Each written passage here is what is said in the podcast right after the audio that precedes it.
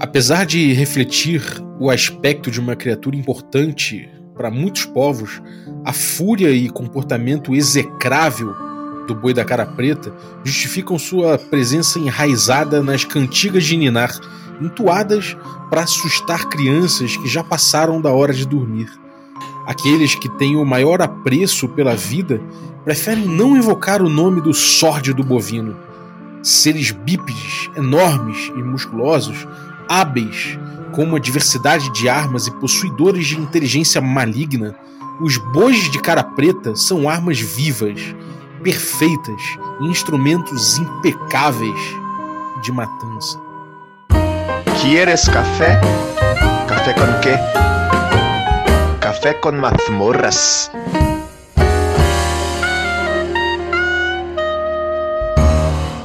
Bom dia, amigos do Regra da Casa. Estamos aqui para mais um Café com Dungeon na sua manhã com muito RPG. Meu nome é Rafael Balbi e hoje eu tô aqui bebendo meu café Ovelha Negra, dando graças a Deus que não é boi da cara preta. Se você quiser beber aqui o seu café da Ovelha Negra, que nem o meu, cara, amanhecer com RPG e café de primeira, você pode ir lá em ovelhanegracafés.com.br e utilizar o cupom Dungeon Crawl, tudo maiúsculo. O café da Ovelha Negra, cara, você não, pô, você não acredita, mas não é caro pra caramba, não é um, um custo estratosférico, como muita gente acha. Você consegue beber o café da Ovelha Negra por um preço tranquilo, né? ainda mais com esse cupom. Se você quiser um cupom melhor ainda, aí você pode ir lá em picpay.me barra café com dungeon e se tornar um assinante, que eu te passo um cupom ainda melhor. Então, cara, é, você se tornando um assinante, você recebe conteúdo extra, participa de sorteios dos nossos parceiros e ainda participa de um grupo de Telegram muito maneiro, com muita gente interessada em RPG, muita participação, cara. É, é sinistro mesmo, a galera tá formando uma comunidade cada vez mais legal. E convido você a fazer parte. Então, picpay.me barra café com dungeon e torne-se um assinante. Sem medo aí do boi da cara preta. Hoje a gente vai falar do bestiário do folclore brasileiro. E para falar dele, a gente está aqui com, com três das pessoas envolvidas no projeto, mas é um projeto com muita gente. Mas vamos lá, vamos por partes aqui. Vou chamar primeiro o Bruno. Fala, Bruno, da editora, da Tria Editora. Bem-vindo, cara. Fala, Balbi. Tranquilo? Tudo jóia? Hoje eu vim preparado, tá? Eu tô tomando é suco de Guaraná com Dungeon, não é água com Dungeon como da última vez. Ah, rapaz, agora o bagulho já ficou mais tenso porque, pô, enfrentar, enfrentar as criaturas do folclore brasileiro tem que estar tá adrenalizado, né? Fala aí. Isso aí. Estamos também com o Daniel. Bem-vindo, Daniel. Oba, Balbi, bom dia. Eu, como sempre, estou com o meu tradicional cafezinho preto, sem açúcar. É assim que é bom, rapaz. Palmas, palmas. Sem açúcar é que é a parada. É, e estamos também com o Rafael. Bem-vindo, Rafael. Bom dia, Balbi. É, eu também tô com o meu café, mas aí eu acho que eu sou um pouco diferente de vocês. O meu é bem docinho. É, cara, é, é, isso é uma, é, uma, é uma coisa que você. Um dia você chega lá, cara. café você tem que se desfazendo dessas, dessas amarras do açúcar. Mas, enfim, tudo bem, não tem problema nenhum beber com açúcar, é mais zoação mesmo. Bom, só para falar que o, o, a galera que tá participando, né? O, o Daniel Bartolomei é autor também aqui, junto com, com o Rafael Menão. E e o Bruno tá no design de regras, né? A gente tem toda uma equipe grande aqui, isso aqui é uma parte só da equipe que é bem grande. E, cara, eu quero saber primeiro, antes da gente entrar na equipe, entrar na produção, eu quero saber como é que surgiu aí esse, esse projeto, né? Um projeto com bastante gente, com bastante coisa acontecendo nesse projeto. Conta como é que surgiu aí pra gente. então, Balbi, esse projeto Bom, você sabe, eu, eu trabalhei na tradução do D&D, né? Lá do DRS, do D&D. E, na verdade, essa ideia, né, essa, essa semente do bestiário começou na tradução do D&D, né? Lá a gente trabalhou com, com o Ricon, né? Luiz Eduardo Ricon, uhum. que aí é o, é, o, é o pai do RPG com pegada nacional, né? Ele, ele é um dos criadores, né, do, do Desafio dos Desafio, Bandeirantes. Né? Ele, é, ele fez vários mini GURPS com, com temática nacional, né? E, e, várias vezes a gente conversando com ele, ele, ah, podia fazer uma coisa de quinta edição, com uma coisa assim, é, com monstros do folclore brasileiro, e, e aquele negócio ficou ali meio de molho enquanto a gente trabalhava no D&D, né? Quando o projeto terminou e a gente tinha mais tempo, né? A gente voltou a tocar no assunto, isso é final de 2019. E, e a gente começou a fazer uma pesquisa e conversar com outras pessoas que tinham interesse de escrever alguma coisa parecida, né? E tinha, a gente tinha mais ou menos uma equipe formada, né? Tinha uma galera formada, com ali junto, mentorando a gente, né, dando ideias e tal. E no começo de 2020 a gente começou a, a, a escolher criaturas, fazer pesquisa bibliográfica maior, né? Aí uhum. veio a pandemia, cara, e meio que a gente ficou boladão, né, com isso. A gente não sabia como é que é. Pegou todo mundo no contrapé, isso, um monte de incerteza, a gente não sabia como ia ser. A gente suspendeu o projeto porque no susto mesmo, né? Sim. Ter passado um, dois meses da pandemia, todo mundo já trabalhando em home, home office, a gente passou a ter mais tempo para para pesquisar, para conversar de novo, né? E a gente refez a, a equipe, né? Porque vários des acabaram desistindo e tal, desencontros e iniciaram outros projetos. E daí que a gente montou a equipe basicamente que que, que tá hoje, né? Lá, inicial, né? Era eu, o Sandro, o Ricardo, que trabalhar, né? Nós trabalhamos no, na tradução do D&D, nos livros uhum. básicos. E, e, daí a gente convidou o Pezão, né? Que é o Rafael, que tá aqui com a gente hoje, e, que é um amigo nosso, ele é aqui da minha cidade e a gente joga, joga RPG desde, desde os anos 90, desde o meio dos anos 90. E, e o Pezão, ele tem essa, esse gosto pela, pelo folclore, fez várias aventuras com, não de D&D, né, mas várias aventuras com essa pegada, assim, com criaturas do folclore. E uma dessas aventuras, né, uma das, uma das mais legais é, um, é a aventura que, que vai entrar aí no projeto, né, que ela tá aí, a gente a gente refez ela com outra pegada medieval e tal, porque ela não, não tinha essa pegada medieval.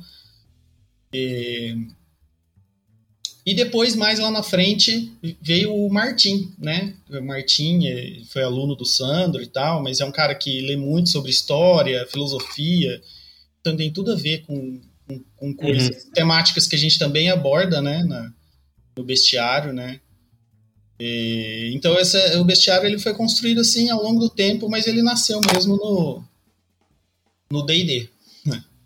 Bem maneiro, cara. É, essa, essa questão de você pegar aí uma inspiração no D&D, né? O D&D, ele, ele traz inspiração de várias outras culturas e folclores, né? E aí vocês resolveram mirar de novo no Brasil, que é uma coisa imediata, tá aqui do lado, né? Referências nossas e tudo mais.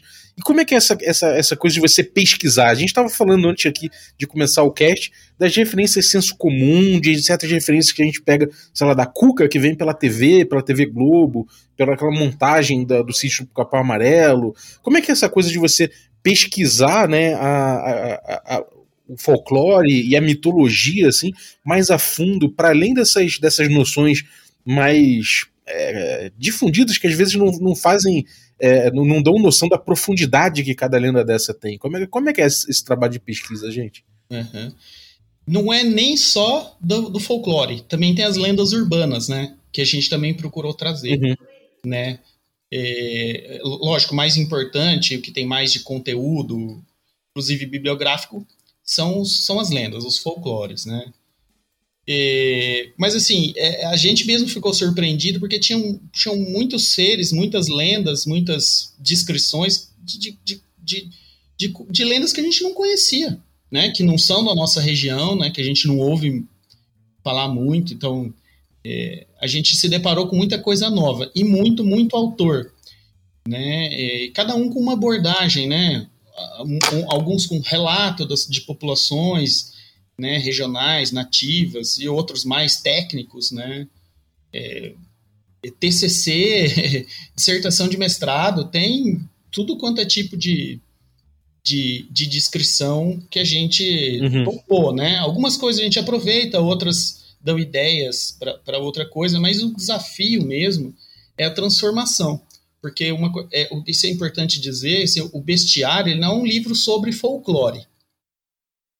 Né? Ele, a gente usou o folclore e transformou ele para tornar as criaturas, né, os monstros, as criaturas jogáveis dentro do, do sistema. Para falar Sim. delas, a gente precisa falar um pouco de folclore, mas a gente também precisa distorcer algumas coisas para que façam sentido no mundo de jogo, né?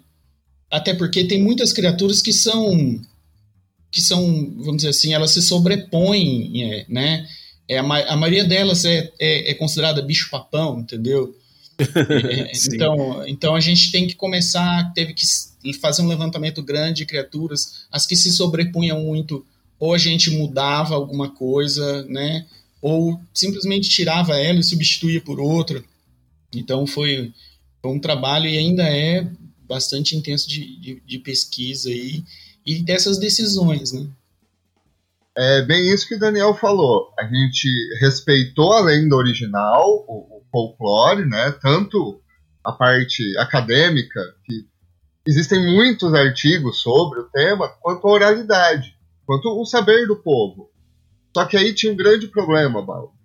É, por exemplo, o Saci daqui do estado de São Paulo, nosso, não é exatamente o mesmo Saci que se encontra em todo o Brasil. Então a gente teve que fazer escolhas sobre como tratar essa criatura e principalmente como adaptar ela, né? Isso que o Daniel falou acho bem importante, que não é exatamente é o folclore. Você vai ver o seu folclore brasileiro ali, mas com uma pegada medieval, uma pegada que serve para D&D, para Pathfinder ou para Tormenta. Uhum. E até em outro RPG, se você quiser. É, e é interessante também que na hora de tomar essas decisões de é, puxar um pouco mais para um lado, puxar para o outro, é, uma das coisas muito legais da equipe é que tem gente do Brasil inteiro. Então você tem gente do Sul, tem gente do Sudeste, tem representante do Nordeste, tem gente que está lá no Centro-Oeste do país. Então, assim, tem gente que já morou no Norte, né, não está lá mais, mas já morou em Manaus.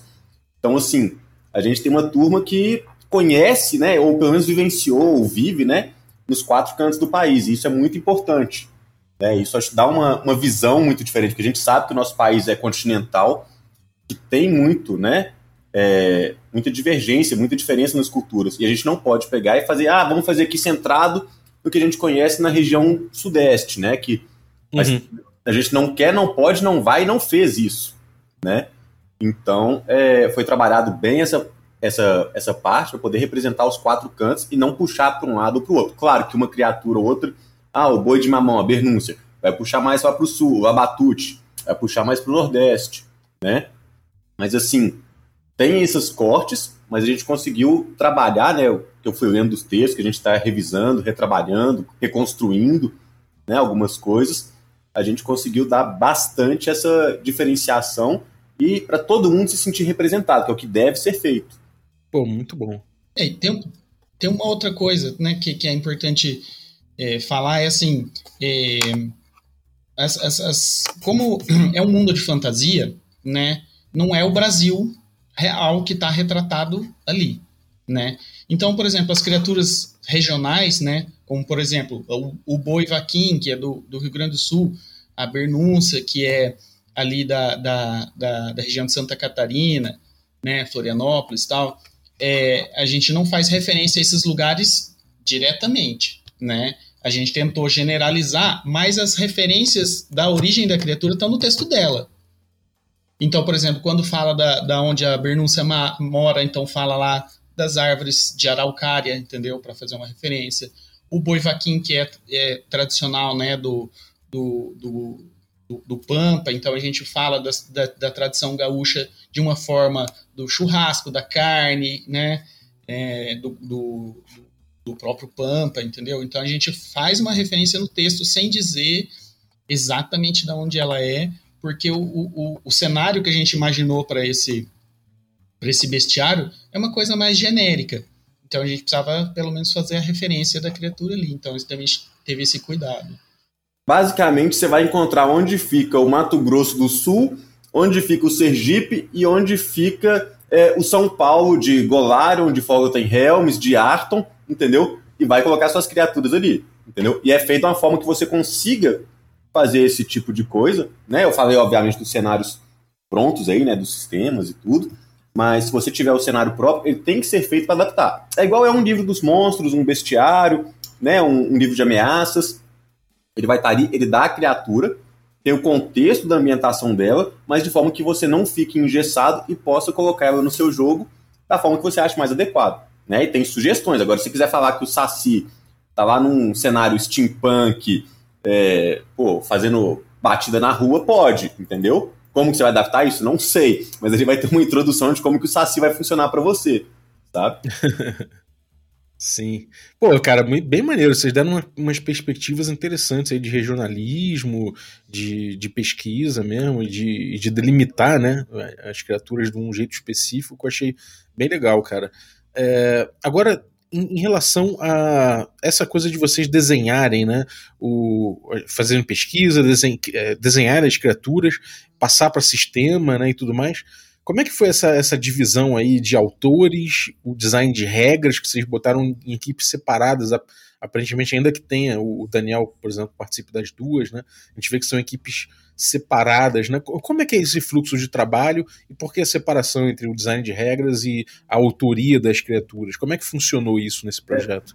É, a parte que a gente definiu como design de regras para diferenciar, tá?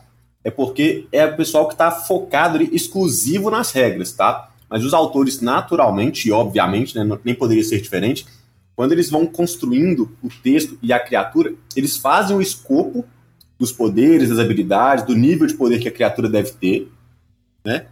E aí eles vão discutindo, tá? em cima dessa discussão, o Daniel vai construindo para D&D, entendeu? E aí, claro, o pessoal todo, né, os, os cinco, até o, o Jean também, que é ilustrador, também participa ali é, de alguma forma né, até para poder representar, ilustrar, né, na hora que ele vai lendo o texto e construindo aquilo ali, eles, eles vão montando para o D&D. E com a ficha de D&D é, pronta, vamos dizer assim, uns 90%, a gente começa a trabalhar em cima do Pathfinder e do Tormenta, né? E aí, em cima disso, pode ter ou não alguma alteração na ficha se, se for necessário. O exemplo do Boi da Cara Preta? Ele começou, eles construíram ele da forma de toda, como ele era, de onde ele veio, que é um ínfero que veio né, dos planos baixos. E aí construíram ele e montaram. Aí a gente foi, depois que ele saiu do estágio inicial, assim, pro D&D, aí a gente começou a trabalhar no Pathfinder, aí a gente começou a trabalhar uma presença aterradora, porque ele assusta crianças, né, e por aí vai. Aí a gente foi e aumentou um pouco o nível de poder dele, entendeu? E a gente foi retrabalhando as coisas. Ah, mas já que ele é assim, pode ter esse tipo de poder ou não. Aí volta, e aí faz umas batidas de ida e volta às vezes, né? Mas inicialmente eles constroem primeiro o conceito, vão trabalhando no D&D, depois ele vem para os outros dois sistemas e vai voltando, e aí a gente vai trabalhando multidisciplinarmente, né? E a 4, 6, 8, 20 mãos, para poder chegar no formato final e comparar as fichas de um sistema para o outro, para não ficar nada diferente. Então, se o bicho é nível 1 naquele sistema, ele será nível 1 no outro também, tá? Pode ter uma ou outra exceção raríssima, às vezes por conta do formato exigido para o livro daquele sistema. Tá? Então, assim, pode ter. Um exemplo eu abati, que no D&D eles todos têm o mesmo nível.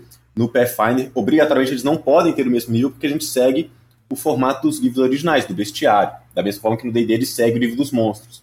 Né? Então, esse aí acho que vai ser a única exceção se tiver. Tá? É, nem estou falando isso aqui é certo ainda, porque a gente dá uma, ainda uma retrabalhada, né? Mas assim, no geral, 99,9% das criaturas elas têm o mesmo nível de poder e habilidades similares ou quase muito, muito parecidas entre um jogo e outro. Até porque os sistemas se conversam muito, né? Todos eles têm a mesma origem. Então a gente uhum. vai ter ali é, esse tipo de similaridade, né? Na hora que você for jogar D&D, ele tem uma pegada diferente do Tormenta? Óbvio, porque o sistema propõe isso. Vai jogar do Pathfinder é mais diferente ainda? É também, né? Mas é a mesma criatura com o mesmo nível de poder, a mesma capacidade de influenciar né, um, um momento do jogo ali, seja narrativamente ou seja taticamente em combate. Uhum. É, é, interessante vocês partirem então é, dessa forma, né, de, de pegar a criatura e desdobrar ela em cada, em cada sistema, porque cada sistema, por mais similar que seja, como você falou, cada um tem um espaço de design que é possível que dê ideias diferentes, né? Por exemplo, a economia de ações do Pathfinder 2 ele, ele, ele tem particularidades que você consegue explorar para traduzir alguns poderes de criaturas, para de repente explorar é, de algumas formas interessantes, diferente do D&D, diferente do, do, do, Tormenta, né? Cada um tem seus, seus espaços de design que, que tem um tratamento um pouco diferente e que dá para aproveitar os poderes de forma diferente, né?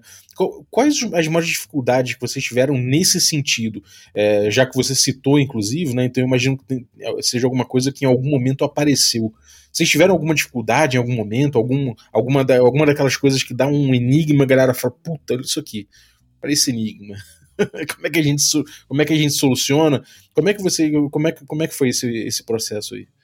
Teve, teve sim. É, é, o, o, principal é você transformar é, características do, do, do, monstro na lenda em mecânica, quando cabe, obviamente, né? Então, algumas coisas, como presença aterradora, você consegue encaixar fácil porque já está lá no livro dos monstros, né? Você só você só replica. Mas e quando é uma característica que não não tinha no livro dos monstros? Você tem que criar uma, uma, uma mecânica nova que faça uhum. sentido e ela precisa ser testada, ela precisa, ela precisa fazer sentido, né?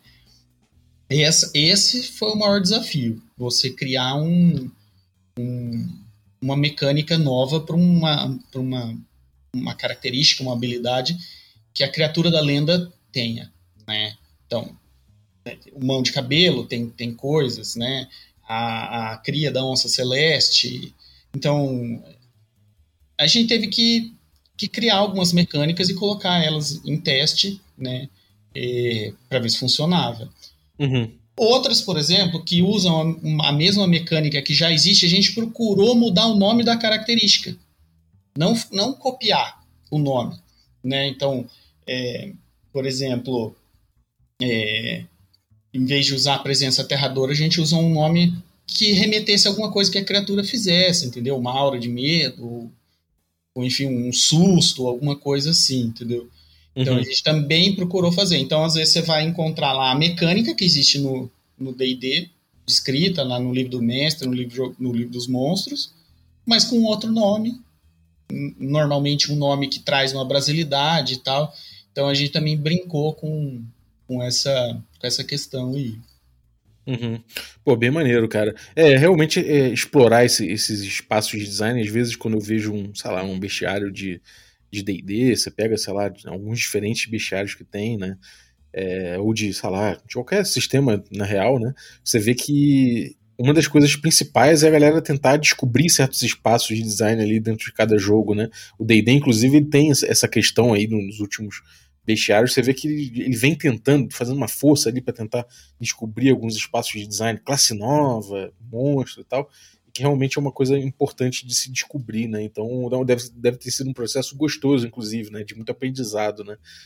Sem, é, dúvida, sem dúvida. É, imagino. Agora, diz para mim, cara, como é que, como é, que é, é, a relação disso tudo com a ilustração, com como se parece a criatura, a parte estética da coisa, né? Tipo, a partir do momento que você é, pensa mais ou menos, ah, a lenda vai sair isso aqui, não sei o que, você já começa a desenhar um pouco de estética, né? E as regras também trazem um pouco disso, disso aí. Como é que é essa definição estética? Como é que tem sido o trabalho com o Giancarlo, que é o ilustrador? Como é que, como é que rola isso aí? Ele tem bastante liberdade, o Jean. É, a primeira visão dele é em cima do nosso texto. Ele vai, né, acessa o texto, lê e faz um esboço. Na sequência, a gente dá algumas opiniões e discute a nossa visão também, porque isso também foi bem interessante. Por mais que criaturas como, vou pegar o Saci, que é emblemático, é, estejam impregnadas na nossa mente, existem pequenas diferenças, pequenas coisinhas. E também para ser uma ter um quê de novo, né? Uma novidade, um, uma pegada diferente. Mas o Jean, ele começa com isso, com o esboço, a gente troca umas ideias e vamos para a versão final. E aí sai aquilo que vocês já viram nas, é, nas prévias, aquela. Eu não posso uhum. falar que eu acho lindo. É, eu sou suspeito, né? É complexo. Assim. E como é que são essas decisões assim de você? A gente falou atrás, né, de você fazer a cuca mais puxada pro jacaré, ou fazer de repente o, o saci, de repente ele tem ali jeitos diferentes de representar esse saci, né? Como é que essa discussão, como é que é essa tomada de decisões a respeito de como a criatura vai se parecer? Principalmente que vocês têm essa pegada de trazer as coisas para um, um cenário que, que dialogue mais com os, com os sistemas que vocês estão trazendo, em vez de, enfim, botar uma questão colonial, ou botar um, um cenário, sei lá, 1600 e pouco, sei lá, 1700. Como é que, como é que funciona isso aí? Ah, Balbi, assim, é, é, a, no, no, caso específico da Cuca, né, ela saiu naturalmente. Ela saiu naturalmente, assim, a gente foi, foi escrevendo o texto e, de repente, da forma como os parágrafos foram escritos, a gente percebeu que a gente podia fazer um trocadilho ali com a música da, da, da, da Cuca, né, que, que era cantada pela Cássia Eller, né, é, é, então, então tem um trocadilho nos, nos nos, nos, nos, parágrafos, né? No início do parágrafo tem aquele textinho que é um, de flavor, assim, então, ah, a Cuca é matreira, a Cuca é zangada, e acabou saindo naturalmente esse. Então, esse não, não, não, a gente nem chegou a pensar em outro tipo de Cuca, ela, ela veio daquele jeito, né? É, outras criaturas a gente teve que pensar mais, né? Porque é, para ela se encaixar no, num, num cenário ali, numa cosmologia do D&D, né? E depois do Pathfinder e do Tormenta, a gente teve que, que mudar um pouco é, o aspecto, né? Então, por exemplo, a, o Curupira. O Curupira, na maioria das lendas, o cabelo dele é, é pegando fogo, né? É, mas a gente fez ele com o cabelo natural, né? Mas de tom avermelhado. A gente achou que fugia muito do, do, do conceito de feérico que a gente tinha, parecia mais um elemental do que um, um feérico, né? Então a gente acabou uh, fazendo essas alterações assim é, estéticas, né? É, mas só para ficar dentro daquilo ali que a gente estava imaginando né, pro jogo. Uhum. Cara, Sim. quando eu vi a ilustração do Curupira, eu vi de cara que era o Curupira, eu entendi o que que era, mas na hora que você para e ele tá com a perna cruzada, sabe? Como se fosse fazendo um 4, né? Só que ele tá escorando o pé na própria canela da outra perna, e aí o pé dele tá virado para trás. É um impacto que a gente tem de, de rever a criatura, de entender exatamente o que é. Mas sabe, você vê, ele tá com o pé virado para trás e o outro pé ele tá virado para cima encostado na perna. Então é uma coisa muito diferente, sabe? E ele tá com um espelhinho na mão, né, que, que ele tem ali os mimos dele, né? Então assim, é exatamente a criatura, ninguém vai ter dúvida de que é, tá? mas tem uma leve ou outra diferença, né? Você consegue entender que ele está adaptado para funcionar na sua mesa de jogo, sabe? Então, assim, o Curupira, uhum. ele pode estar. Tá, ele não vai ser uma criatura que as pessoas vão assustar e correr muito, porque ele pega fogo na cabeça, entendeu? Apesar de que pode ser. Né? Então, assim, a forma que as ilustrações dão vida para ele e fazem, né? O cenário do jogo de quem estiver usando o livro ali é, ter uma personalidade que a pessoa consegue colocar ali e sem descaracterizar, mas funcionar naturalmente, sem precisar de fazer parecer uma coisa alienígena dentro do jogo, sabe? Eu acho que funciona muito bem. Uhum, bem maneiro. E, e, cara, no projeto isso tá refletindo rápido em miniaturas e um espaço um espaço de criação maior ainda, né? Como, como é que o projeto está se desdobrando aí no, no, nas suas metas e nas suas, nas suas recompensas aí? Conta aí esse lado do, do projeto mais, mais de produção, né? Como, como é que tá rodando aí? Bom, a ideia do projeto é de fazer o livro, né? Para oferecer ali para o pessoal. É, eu vou reforçar isso que eu já falei, mas quando a pessoa abrir o livro do Pathfinder, vai aparecer um bestiário de Pathfinder do Brasil. Quando ela abrir o, o bestiário, né, pro D&D, vai aparecer um livro dos monstros do Brasil. E na hora que abrir ali o, o do Tormenta, vai aparecer um livro de ameaças do Tormenta. Então, assim, é, não vai ser nada que a pessoa vai bater o olho e falar assim, putz, é diferente. Tipo, sabe aquela visão? Claro, ele tem a personalidade, é, as que o Rafael tá fazendo aí de Amadari pro layout, né? tem ali uma inspiração nas pinturas e obras né, é, indígenas pré-cabralinas. Então, assim, é, tem a personalidade do Brasil, mas ele vai remeter né, diretamente para aquilo ali, para a cara do jogo. A gente não quer retransformar a roda, a gente quer deixar a roda mais bonita e com a ginga brasileira, né, vamos dizer assim. então, é, essa é a primeira proposta, fazer um livro de criaturas para o jogo. Não é tornar nada diferente, é tornar personalizado e que dê para o jogador aquela ideia que ele ou sempre teve poder usar, ou que ele ainda não teve, passar a ter, né? Ou uhum. se inspirar, ou dar ideias também, né? E aí, com base nisso, a gente definiu que seriam três livros diferentes. Em vez de fazer um livro gigantão com os três sistemas, é, a gente fez uma pesquisa e a maioria das pessoas joga um ou outro desses sistemas. Ninguém joga dois, quer dizer, tem gente que joga, né? Mas a maioria não joga dois ou não joga três. Então o cara consumiu um livro grande, que para ele ali, dois terços do livro não teria valor nenhum, ia ficar caro, ia ficar chato, ele ia ter que passar três, quatro páginas ali que para ele teria serventia nenhuma. A gente uhum. definiu por fazer três versões do livro. Uma para Pathfinder, uma para D&D e uma para Tormenta. Então são livros diferentes. Ele vai consumir, se ele gosta de Pathfinder, ama Pathfinder, vai abrir ali e é um livro de Pathfinder. Se ele abre, gosta de Tormenta, é um livro de Tormenta, e se ele gosta de D&D, é um livro ali de D&D com edição. Né? E aí, em cima disso, a gente foi tra trabalhando a aventura, né, que a gente vai soltar uma, uma mini aventura introdutória aí, também é, vai ser assim, assim como a aventura também, que é uma meta extra, né, que é o Fel em Junco Doce. É também uma aventura que vai ser para três sistemas diferentes. E aí, em cima disso, a gente foi trabalhando as possibilidades. Putz, eu quero jogar, mas eu gosto de usar grid, eu gosto do colecionador de miniaturas, igual o Ricardo é, né? Sempre fica falando com a gente. Então a gente foi começando a, a ver as possibilidades, né? O que está ali no financiamento ainda não é tudo que a gente pode trabalhar, tá? A gente pode expandir, a gente tem ideias de expandir ainda mais algumas coisas, tá? Mas a gente está oferecendo agora o bestiário, o foco é esse, vamos primeiro ver qual que vai ser a reação da galera, como que vai ser trabalhado, né? O que, que o pessoal vai dizer, o quanto eles vão gostar do material, o quanto que a gente pode expandir. A gente tem mais coisa que já está sendo trabalhada por trás aí, né? Mas não é o momento de falar ainda. Mas aí a gente foi trabalhando. Vamos trazer, vamos fazer as camisas, as, as canecas, o pessoal gosta bastante, né? As camisas têm ali é, alguma coisa também das artes que eu comentei que o Rafael a Madari usaram para o layout do livro. É, as miniaturas a gente mandou modelar, então são miniaturas exclusivas, miniaturas que não existem em lugar nenhum, tá? São miniaturas próprias do tamanho ali do grid que você está acostumado. Uhum. É, a pequena tem cabe para um quadrado de 2,5 cm, a grande que é o boi da cara preta inicialmente, né? é, ela vai ter quatro quadrados, vai ter o tamanho de 6, 7 centímetros mais ou menos. Né?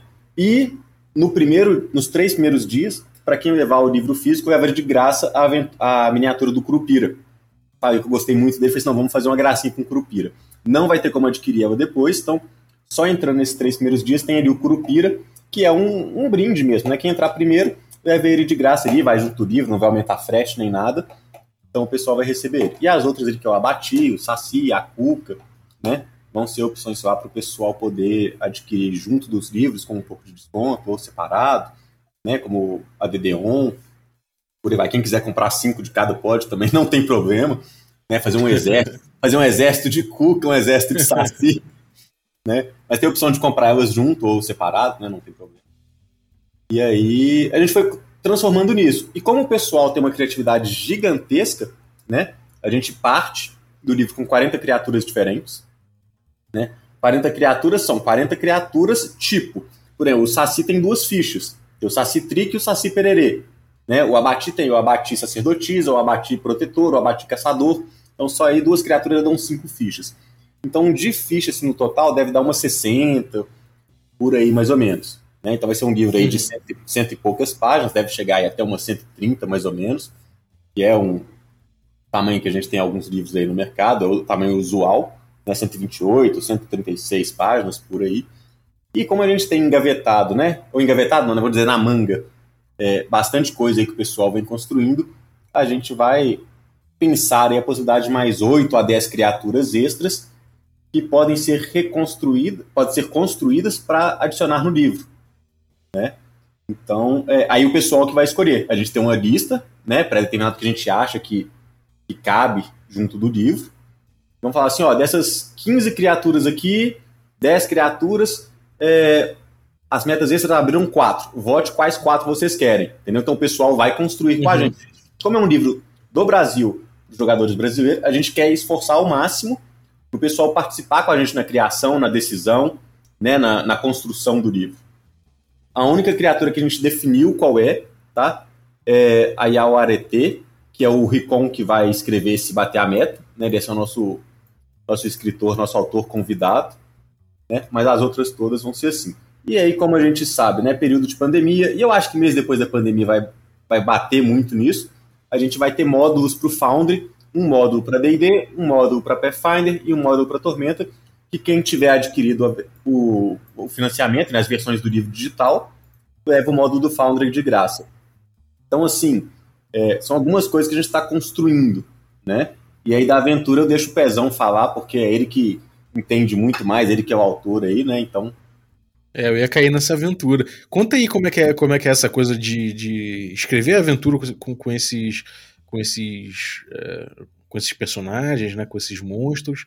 E o que, que vem pela frente aí em relação a aventuras e, e tudo mais. Bom, é. É, a- o enredo base das, dessas duas, dessa mini aventura e da que vai vir junto com o lançamento são meus. Mas também é um projeto, é um trabalho em equipe. Várias ideias, o Daniel mesmo foi fundamental.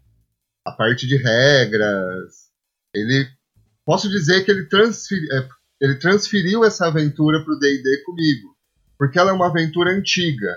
Ah, ela já deve ter quase uma década. Só que ela era em outro sistema. Eu sempre gostei de uma pegada mais terror. Então, é, nós temos é uma aventura mesmo, é para heróis, mas ela tem uma pegada um pouquinho mais levando para o terror. Então ela tem investigações, plot twists. É que eu não quero entregar nada agora, Balbi. É, ela é cheia de, de detalhezinhos. Mas o que eu posso adiantar é isso. É uma aventura de nível 2 até 4 e puxada mais para uma, pra uma pegada de terror. Não é, e voltando no ponto, você vai reconhecer o Brasil nela, mas ela cabe em qualquer cenário. Uhum. Então, é bem interessante esse ponto de poder trabalhar, porque eu nunca, é, a gente sempre vê essa nada é voltado pra gente, né? É, usando o exemplo, você vai jogar e um, aparece uma força policial, é o FBI. Você vai, é, você vai subir uma montanha cheia de neve atrás de um dragão, e às vezes é muito longe da gente. Então a gente Uhum. também trouxe um pouco do Brasil na, na pegada da descrição dos locais, da, da população em si. Vocês vão reconhecer o nosso Brasil, mas Uhum. encaixando em qualquer cenário. Sim. E uma coisa que eu gosto em bestiário é quando eu pego uma criatura e, e aquela a, a leitura daquela criatura, né? O, o, que o que o bestiário me conta sobre ela já serve para eu fazer uma aventura com base nela, né? Às vezes você pode fazer uma aventura inteira com base numa criatura dessa, o hábito da criatura, o que a criatura gosta, o que ela não gosta, e, a- e- fazer ela render, né? Que é- é, eu gosto muito de- dos bestiários quando eles fazem a criatura render. E, e é como pegar uma imagem que, que tem algo acontecendo naquela imagem, né? Isso te leva já a falar, pô, uma aventura assim caberia perfeito, né? Já é uma inspiração direta, né, cara? Então, realmente explorar isso por meio de aventuras, assim, trazer isso pro, pro projeto, acho que foi muito acertado da parte de vocês. Os nossos textos, mesmo das criaturas, estão cheios de ganchinhos. E é bem isso que você falou, nem toda criatura é só combativa. Nós não criamos apenas monstros para serem destruídos. Tem monstros que é, tem lendas que dá para você ter uma interação social. E fisicamente ela pode não ser uma ameaça. Mas imagina um boto, o risco que ele causa com o encantamento dele. Então Uhum. é, é bem interessante isso mesmo. A, a criatura é, já ser um ponto de partida. Não, o que eu ia falar era justamente isso, que a gente acabou falando de como a gente fez as regras, mas eu não falei de como a gente escreveu as criaturas, né? Porque esse Sim. também, porque esse também foi um desafio. Porque, assim, com exceção é, minha e, e, do Pezão, que moramos na, na mesma cidade, todo mundo mora em, em, outros lugares. Então, nossas reuniões são todas virtuais, né? E se você pega, por exemplo, o livro dos monstros, é, você percebe claramente que quais monstros foram escritos pela mão de um autor diferente do outro. Pelo próprio jeito de descrever, ou pelo volume de texto, você consegue perceber isso. No bestiário você não vai conseguir perceber isso, porque cada criatura foi construída com todas as mãos. Então, às uhum. vezes, alguém até escrevia um texto base da criatura, mas todos nós juntos, reunidos, repassávamos ela e íamos fazendo alterações. Então, todas as criaturas estão escritas. Você não vai reconhecer ela como sendo escrita. Ah, esse escreveu uma, esse escreveu essa fulano escreveu outra. As criaturas elas foram construídas todas elas com todos nós juntos, entendeu? Então tem um dedo uhum. de todo mundo ali, né? Então essa é uma essa é uma coisa é, é interessante. É, e a outra é isso. É, as, as criaturas do, do, do, bestiário de folclore brasileiro, o texto delas, ele tem mais volume do que as criaturas do livro dos monstros, porque a gente precisava trazer coisas desconhecidas da, da, da lenda e, e, colocar ali de uma forma que fizesse sentido no sistema. Então, ela também é informativa, né? E teve criaturas que nós tivemos que quebrar alguns estigmas, né? De machismo, sexismo, né? É, então, tem, tem muito isso nas lendas, que é uma coisa que a gente teve o cuidado de, de desconstruir, sabe? De dar um, dar um outro ar para a criatura, né? Para ela ser menos ofensiva ou para escancarar uma realidade, né? Por exemplo, o, o Pezão falou aí do Boto, né? A questão do Boto que a gente sempre viu como ah, um, uma pessoa, né, um, um, sujeito elegante, charmoso, que, que, que, que conquistava as mulheres, tu, mas tudo isso, uma lenda criada para esconder o fato do estupro, entendeu? Do abandono uhum. parental. Uhum. Então são coisas pesadas que a gente tentou deixar um pouco mais claro que o, o, Boto, o nosso Boto, não é um cara bacana, entendeu? O Boto, ele não é não é charmoso, não é ele é então tem que ter todas, todas essas coisas, né? Tem a Lamoa, por exemplo, ah, que era a mulher nua que andava na, na praia, né? Então a gente tentou tirar essas coisas de sexismo, né?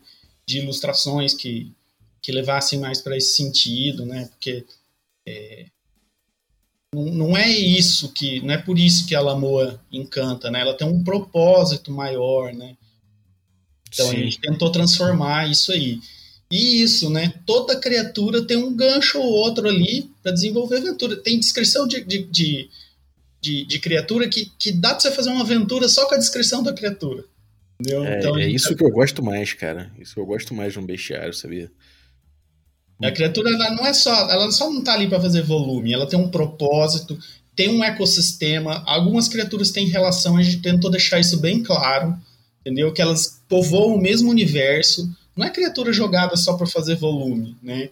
E o bestiário tem 40, pode chegar a 50, mas na verdade, ó, se deixar a gente, a gente, a gente, a gente segue, quem sabe aí no, no futuro ou em outras aventuras a gente tenta trazer outras criaturas, né? Uhum. Porque tem muita coisa para fazer. Uhum. Maneiro. E vocês têm algum, algum formato assim? Vocês estão se espelhando? É, alguma, algum bestiário específico que vocês estão parametrizando o trabalho de vocês? Ou até em, em, questão de design e de escrita e tudo mais, isso está seguindo uma coisa mais, mais própria desse projeto? Ele tem muito a essência, Bob, que eu falei, dos próprios sistemas.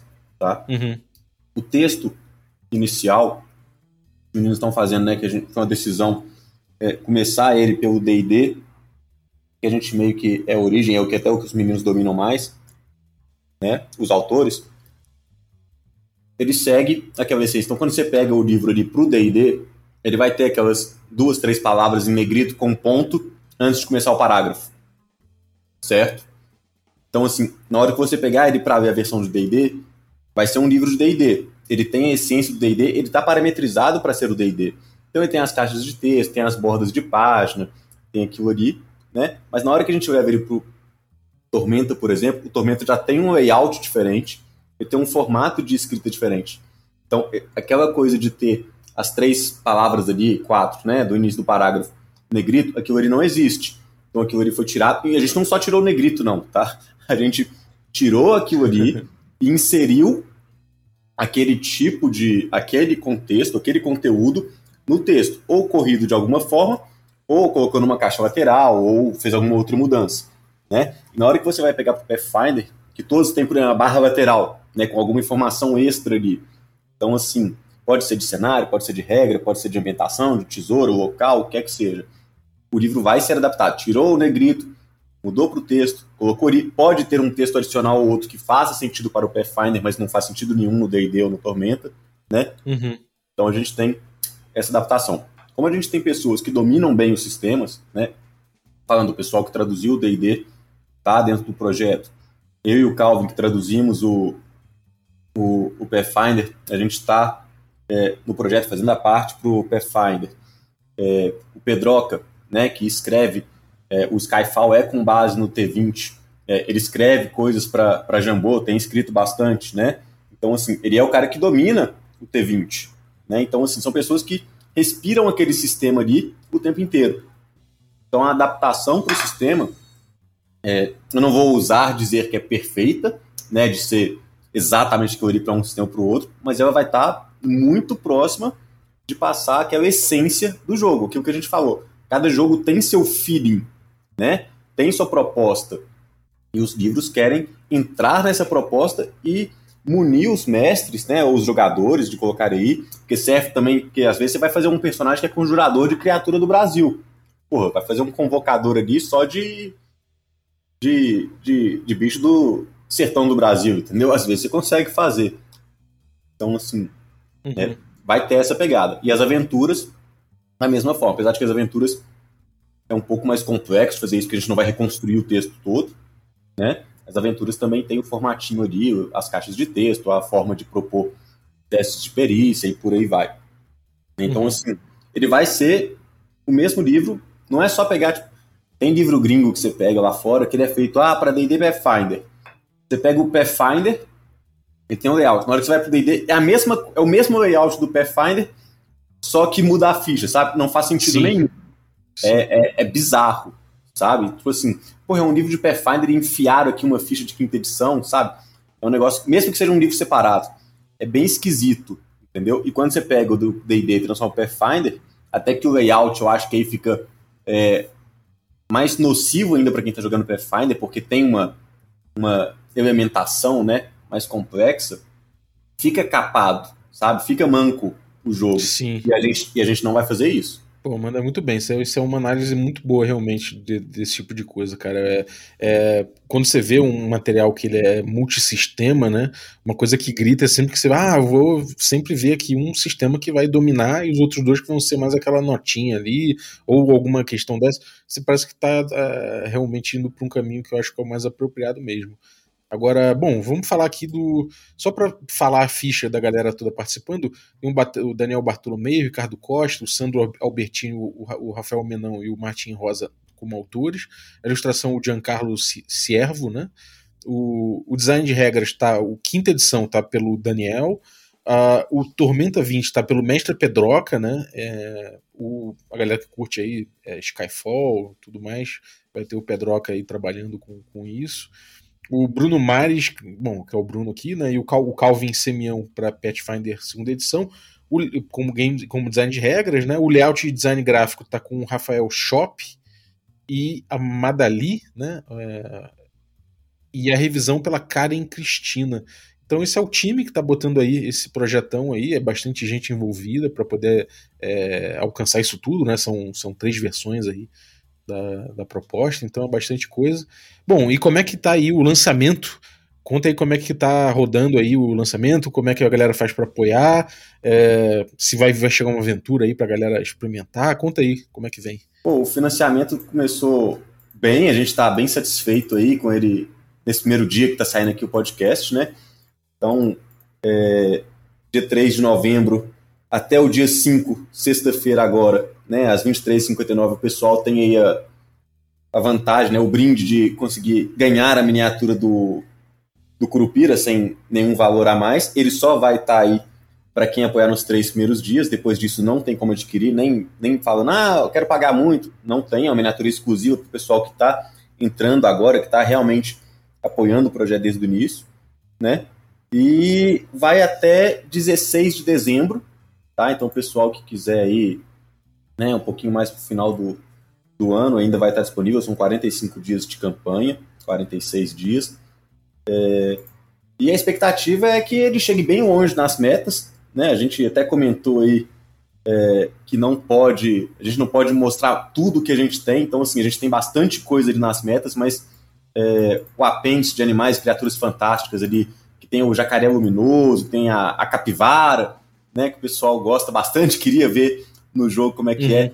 É a última meta que a gente definiu, que é um material muito legal, né? O pessoal tem preparado aí algumas coisas, enquanto eles vão construindo as aventuras, outras criaturas surgem algumas coisas, e aí surge aquele design de lado, né? Que o pessoal, ah, muito legal, faz, não tá no material, mas ele é preparado depois e retrabalhado, né?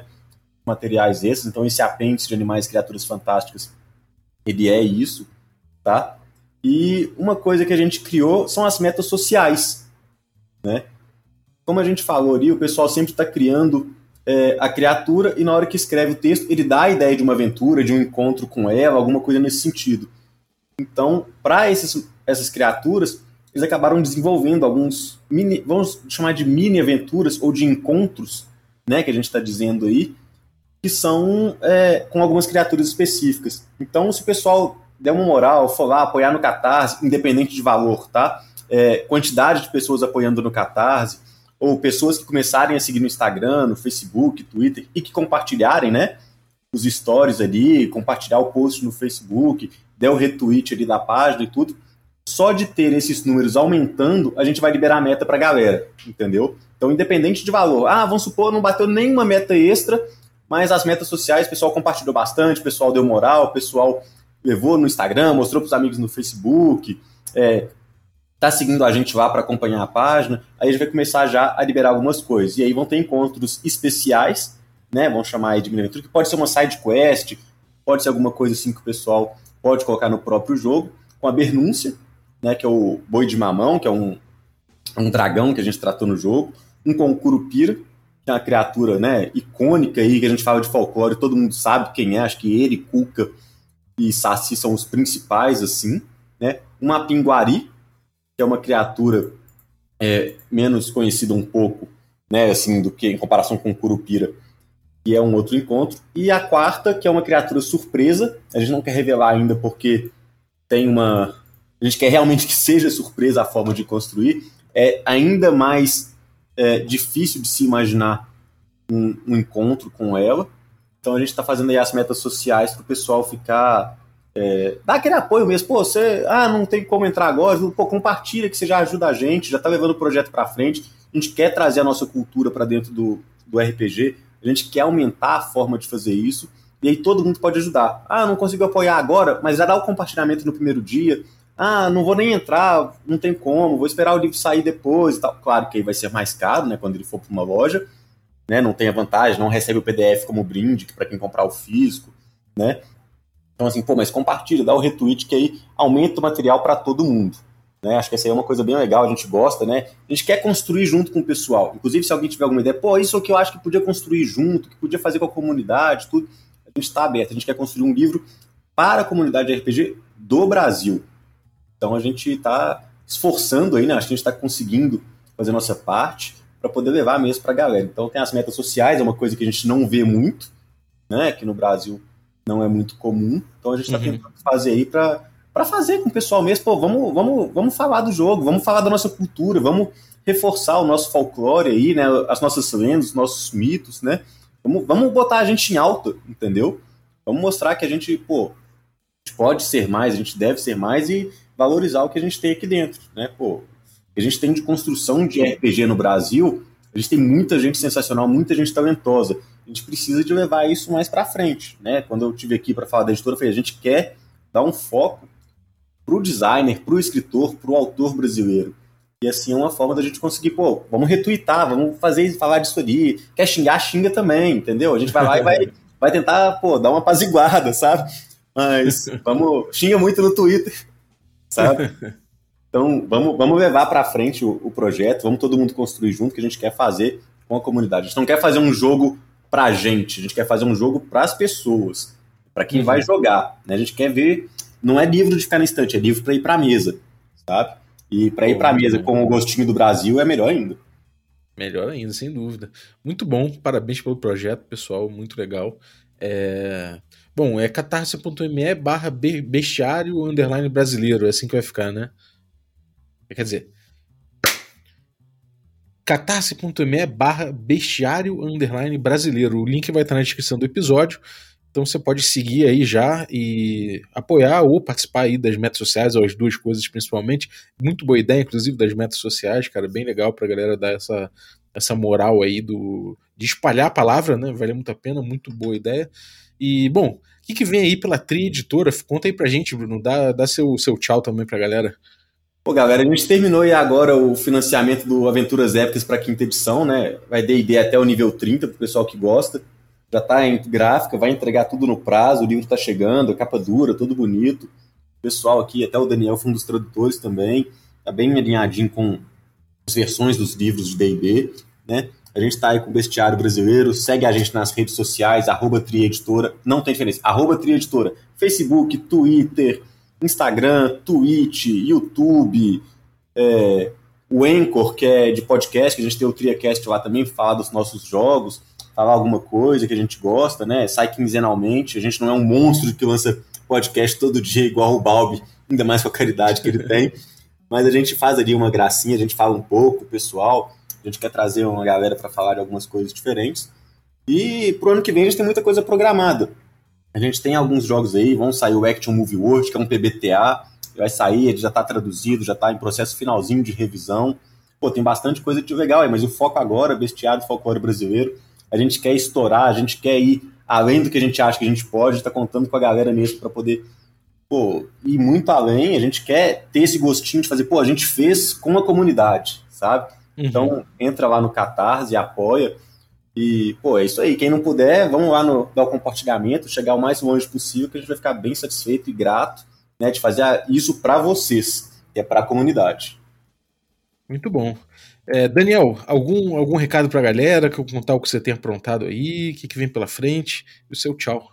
É, então, tirando, tirando o bestiário, né, é, que a gente está tá trabalhando, né, é, eu também fiz aí a, a tradução do, do Aventuras Lendárias, né? E, e vamos ver. A, a, o que, eu, na verdade, o que eu queria mesmo é que a galera apoiasse mesmo o financiamento, que, que bombasse isso aí, para a gente começar a pensar numa continuação, outras criaturas.